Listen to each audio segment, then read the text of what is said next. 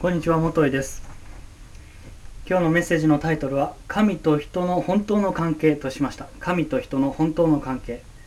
聖書箇所は聖書の一番最初の書物の一番最初の2つの聖句。それから一番最後の書物の最後の章の最後の2つの聖句を選びました、えー、この箇所から今世の中がどういう構造になっているのかということをざっとですが説明したいと思います。聖書箇所創世記1章1節2節お読みいたします。はじめに神が天と地を創造した。地は形なく何もなかった。闇が大いなる水の上にあり神の霊は水の上を動いていた。アーメン。聖書の一番最初の書き出しです。ヘブライ語のヘブライ語ではベーラシートという言葉が使われています。はじめにです。このはじめにというベーラシートという言葉は終わり完成を意味する終わりを想像させる。そういう初めにという言葉です。完成が前提とした言葉なんです。そこで初めに完成をさせ完成に向けての第一歩として神が全知全能の神が天と地を創造された。そういうところです。全知全能の何でもできる何でも知っている神様なんです。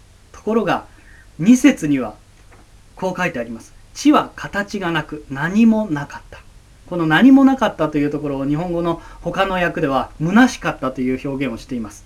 神様が作ったのに地が虚しかった、えー、他の、えー、訳では混沌としていたというふうにも表現されていますけども何もなかったり虚しかったり混沌としていた地がです。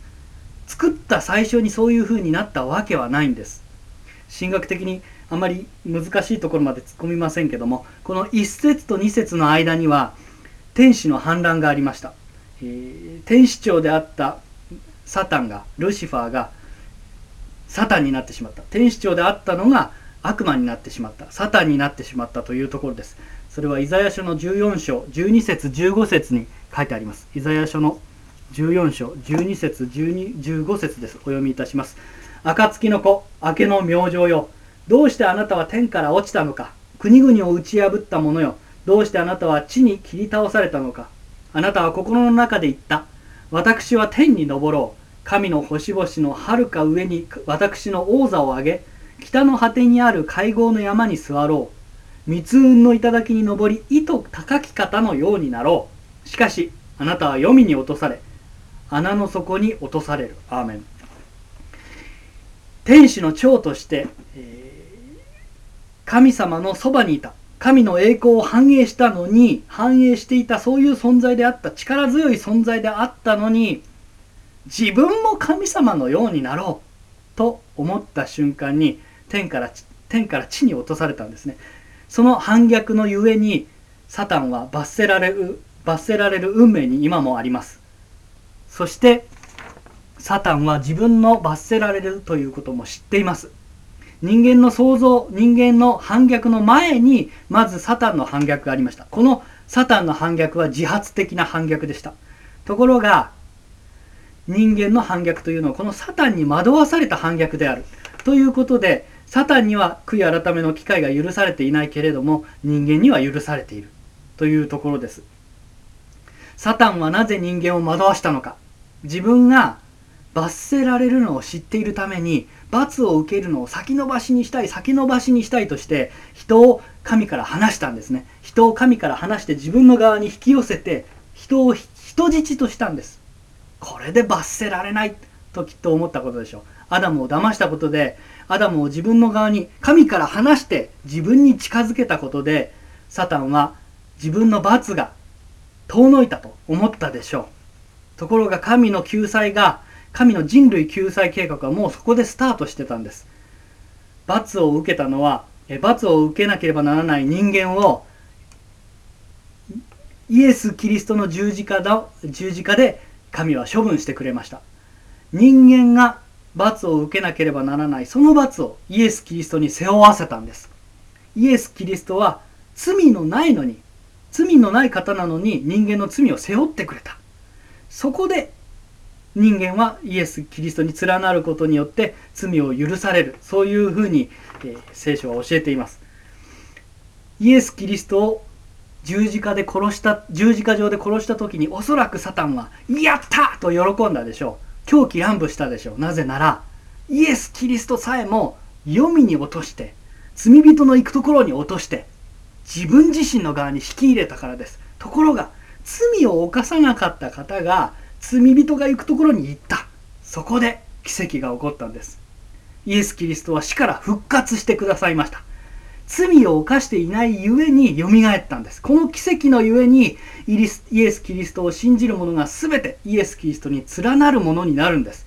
イエスに連なって神のものとなるんです。これが神の救済成果救済救済、計画です、えー、そしてイエス・キリストは死んでよみがえって今も天におられます。黙示録の22章21節22節聖書の一番最後の2つの聖句お読みいたします。これらのことを証しする方がこう言われる。しかり私はすぐに来る。アーメン。主イエスよ来てください。主イエスの恵みがすべてのものと共にあるようにアーメン、えー、この中で私はすぐに来るというふうにイエス・キリストが言っています。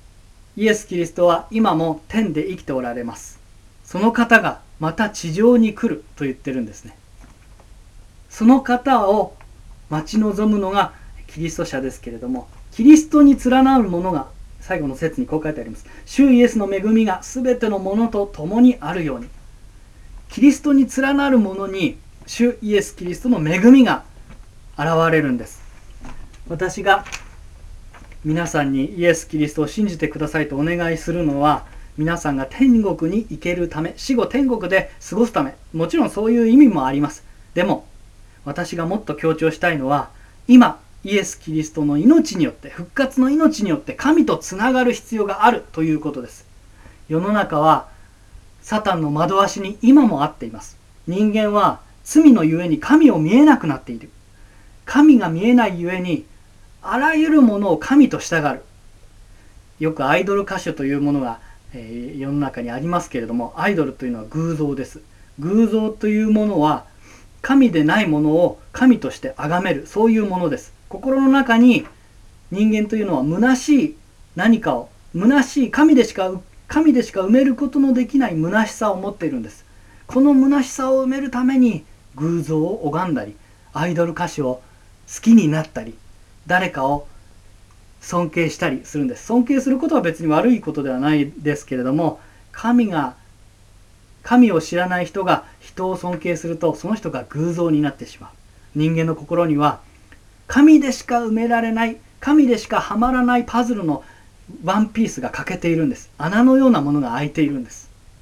皆さんが神をイエス・キリストを信じることによってこの心の虚しさを埋めてもらえ埋めてそして神にしか与えられない神でしか与えられない神の愛を受けることによってその虚しさを埋め合わせ癒され力強くこの地上で生きていくために今私たちはイエス・キリストを信じる必要があるんです。